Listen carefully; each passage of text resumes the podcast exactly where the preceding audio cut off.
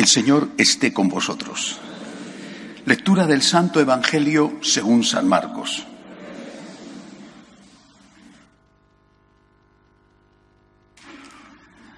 Cuando arrestaron a Juan, Jesús se marchó a Galilea a proclamar el Evangelio de Dios. Decía, se ha cumplido el plazo, está cerca el reino de Dios. Convertíos y creed en el Evangelio. Me da la impresión de que es el Evangelio del domingo que viene, así que se han confundido y estaban leyendo otras lecturas. Voy a empezar de nuevo. El Señor esté con vosotros. Lectura del Santo Evangelio según San Juan.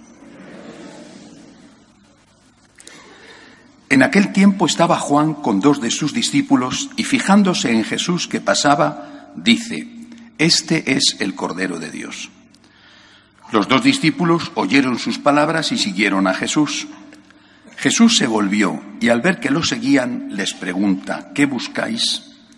Ellos le contestaron, Rabí, que significa maestro, ¿dónde vives? Él les dijo, venid y lo veréis. Entonces fueron, vieron dónde vivía y se quedaron con él aquel día. Serían las cuatro de la tarde. Andrés, hermano de Simón Pedro, era uno de los deos que oyeron a Juan y siguieron a Jesús. Encuentra primero a su hermano Simón y le dice, hemos encontrado al Mesías, que significa Cristo. Y lo llevó a Jesús. Jesús se le quedó mirando y le dijo, tú eres Simón, el hijo de Juan. Tú te llamarás Cefas, que se traduce Pedro, palabra del Señor.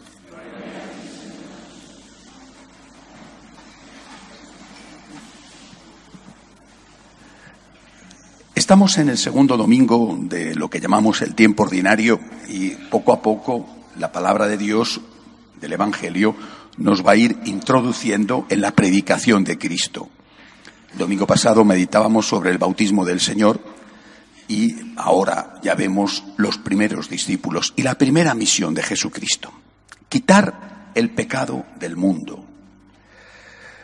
Y la primera vocación, estos primeros apóstoles, eh, me llama la atención que cuando conocen a Jesús, el Señor lo primero que les invita es a tener una convivencia con Él. Venid y lo veréis, venid y vivid conmigo, el encuentro personal con Jesús. Estamos en un momento, ya desde hace años, pero va a peor, donde la crisis vocacional es pavorosa, terrible. Eh, me parece, si no recuerdo mal, que eran eh, 15 diócesis españolas las que no habían tenido este año ninguna vocación. Son diócesis pequeñas, pero son diócesis. Y 34 las que no habían ordenado este año a ningún sacerdote. Me refiero, lógicamente, el año pasado, 2017. Es una situación terrible. La situación de las órdenes religiosas, masculinas y femeninas, es igual o si cabe todavía peor. Eso se acompaña, lógicamente, con la disminución del número de personas que van a misa, disminución terrible del número de bautizos, del número de matrimonios, bueno, incluso ya del número de funerales. Eh, si nos fijamos en el tema vocacional, yo creo que lo primero, eh, evidentemente hay cada vez menos jóvenes, hay menos niños, por tanto hay menos materia prima, eh, pero no creo que ese sea el problema.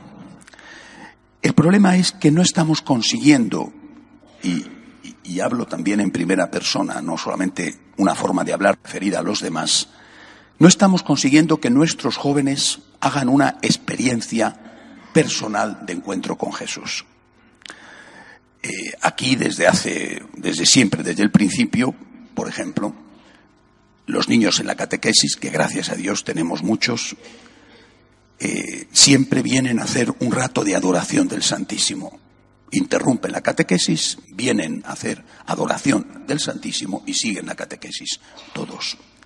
Es una manera de, de enseñarles prácticamente ese encuentro con Jesús y además los niños tienen una capacidad maravillosa para saber orar delante del Santísimo. Es algo eh, que seguramente perdemos con el paso de los años.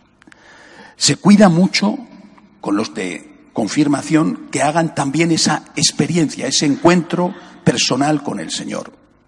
No es suficiente, no es suficiente, no es bastante. Seguramente es el ambiente, no me atrevo a decir la familia, porque estos niños y adolescentes que vienen son vuestros hijos o vuestros nietos y son de familias católicas practicantes, la inmensa mayoría, el ambiente, el colegio o después la universidad. Es decir, tenemos un problema por el cual estamos fracasando en la transmisión de la fe, no tanto aquí, porque hay efectivamente muchos jóvenes y parejas jóvenes, pero sí en el encuentro personal con Jesús que permita el encuentro y la respuesta vocacional. Es un problema. Y es un gravísimo problema. Hay que insistir en esa unión de la persona con Cristo, del joven con Cristo. Ese encuentro que dicen los apóstoles que tuvieron con Jesús cuando el Señor les invita a irse a vivir con Él. Bueno, pero también hay que insistir en la misión, en la tarea. Si tú eres invitado a hacer una obra social, es decir, si la Iglesia insiste en que su tarea y su misión es hacer obras sociales, un muchacho puede encontrar otras alternativas. Por ejemplo, una ONG. Puede irse a África, América, Asia, con ONGs especializadas casi en, todo tipo de servicio, eh, no solo el sanitario, y puede desarrollar su vocación generosa a través de esa ONG sin ver implicado su futuro como está implicado cuando decide consagrarse a Dios y, llegado el momento, hacerse, ordenarse sacerdote. Por tanto, una iglesia que propone como principal misión la acción social, casi inevitablemente está excluyendo las vocaciones.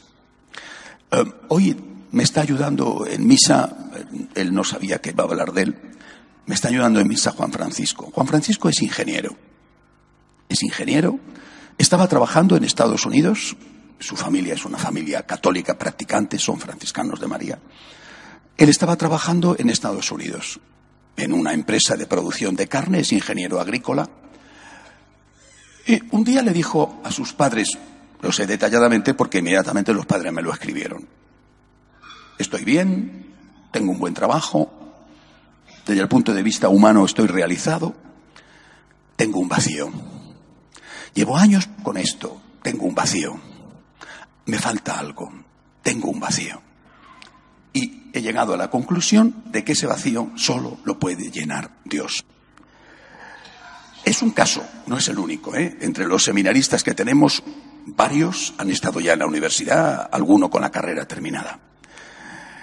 Eh, he leído esta semana, por ejemplo, las declaraciones del nuevo arzobispo de París. Eh, me han impresionado gratísimamente. Él era médico, después de años de ejercer la medicina, notaba ese mismo vacío dentro y decidió entrar al seminario, fue ordenado sacerdote y después rápidamente, porque es todavía joven, aunque empezó tarde, con 38, 39 años, ha sido nombrado arzobispo de París. Eh, eh, es decir, eh, hay, hay una llamada de Dios que quizá antes se hacía aún se hace en, la adolescencia o en la primera juventud. Tenemos dos seminaristas, uno tiene 19 y el otro 20 años. Yo entré al seminario con 18, bueno, pero que hoy en muchos casos se hace más tarde, después de unos años de experiencia. A veces ya no hay marcha atrás, estás casado o divorciado o tienes hijos. ¿Cuántos me encuentro en esta situación? Y ya no hay forma de decir, lo siento, pero ¿qué haces con tus hijos ahora? ¿no? Aunque consiguiera la nulidad matrimonial, que en muchos casos es, es factible, ¿qué haces con tus hijos? Pero todavía hay otros que no. Pongo el ejemplo de él, de Juan Francisco, o el ejemplo del arzobispo de París. Eh, se ha producido un vacío, eh, es decir, hubo un tiempo de ilusión, Hubo un tiempo en el cual el mundo te sedujo y no necesariamente para mal, ¿eh? aunque quizá también para mal. Te sedujo la carrera, el triunfo, el dinero, el viaje, la libertad, eh, bueno, también a veces el sexo. Y después vino la resaca, el vacío. No me llena, no me siento bien. Esto es poca cosa.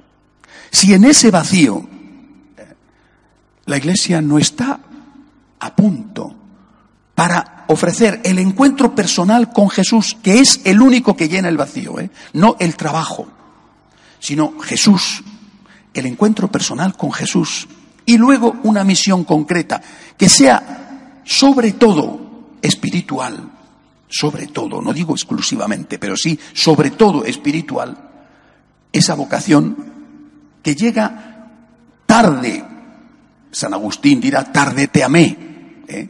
Pero que llega, esa vocación se puede perder.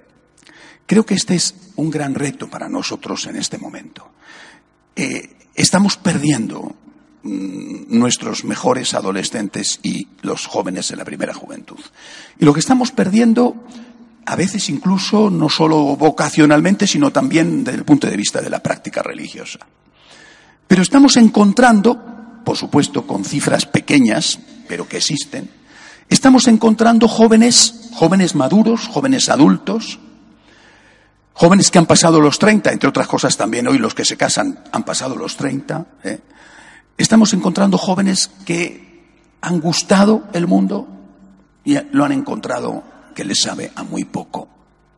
Pero en ese encuentro hace falta, primero, repito, hace falta el encuentro personal con, Señor, con el Señor en la vida de oración, en la vida de los sacramentos. Y hace falta la presentación de una misión netamente evangelizadora.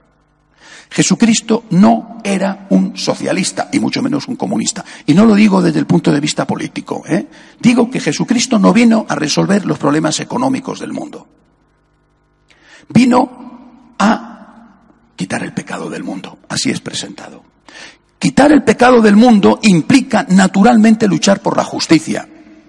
Quitar el pecado del mundo implica luchar contra el hambre, luchar contra la opresión, pero implica ir al alma, a la persona, al encuentro con el Señor. Reducir el mensaje cristiano a una opción social, socialista o comunista o libertaria o como se quiera llamar, es empobrecer el mensaje cristiano. La Iglesia siempre ha estado en primera línea en la defensa de los pobres, en la defensa de los oprimidos, en la defensa de aquellos que están padeciendo la injusticia de cualquier tipo, pero lo ha estado en el nombre del Señor, curando el alma. Y porque curas el alma, le dices al opresor, no puedes seguir haciendo eso. Porque curas el alma, le dices al corrupto, no puedes seguir metiendo la mano en el cajón pero también se lo dices al que no es corrupto y es adúltero, o al que no es corrupto ni adulto, pero es mentiroso.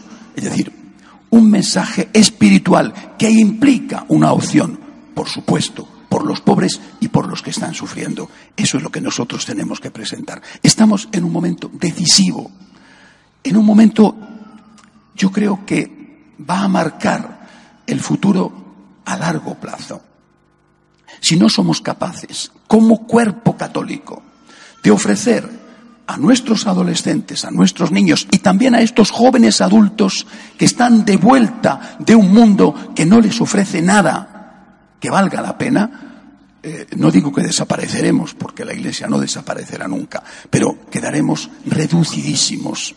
Me llena de esperanza no solo ver testimonios como el de este muchacho y a los otros seminaristas que tenemos. Me llena de esperanza ver, por ejemplo, el cambio que se está produciendo en países como Francia. Que tengan un arzobispo de París que proceda, que tenga ese itinerario vital y que diga en una entrevista, eh, ah, oiga, lo que hoy hace falta es hablar más de Dios. Estos los franceses, que siempre han sido el modelo de la izquierda, etcétera. Hoy los franceses están en otra cosa. Lo que necesitamos es hablar más de Dios. Y nuestra sociedad necesita oír hablar más de Dios. Dijo, hoy el tabú, dijo en la entrevista, no es hablar de sexo. Hoy el tabú es hablar de Dios. Y eso hay que decirlo aquí, en esta ciudad que ha visto los que lo han visto, el bochornoso y escandaloso espectáculo de lo de el canal de Isabel II con esas 24 horas de orgía sexual patronizada eh, eh, eh, por, por la organización pública que haya sido. Hoy el tabú no es hablar de sexo ni hacer escena de sexo. Hoy el tabú es hablar de Dios. Y esto es lo que tenemos que romper.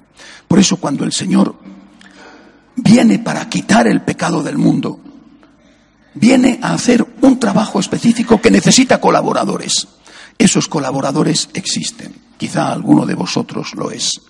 Antes sentíamos la llamada siendo niños, dábamos la respuesta siendo adolescentes y empezábamos nuestro compromiso siendo muy jóvenes. Hoy todavía esto existe, pero muchísimo menos. Pero muchos, incluso laicos casados, laicos y laicas casados, que ya no podrán consagrarse a Dios como sacerdotes o religiosos, pero sí podrán asumir una consagración como laicos, hoy muchos sienten ese vacío.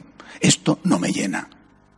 He probado, he gustado y siento un hueco dentro. Solamente Dios lo puede llenar. Dios y una misión, evangelizar. Evangelizar, ¿qué significa dar de comer al hambriento? Sí, pero que significa hablar de Jesucristo, hablar de Dios a aquellos que no lo han oído nunca. Que Dios nos ayude a encontrar este camino para la Iglesia. De pie, por favor.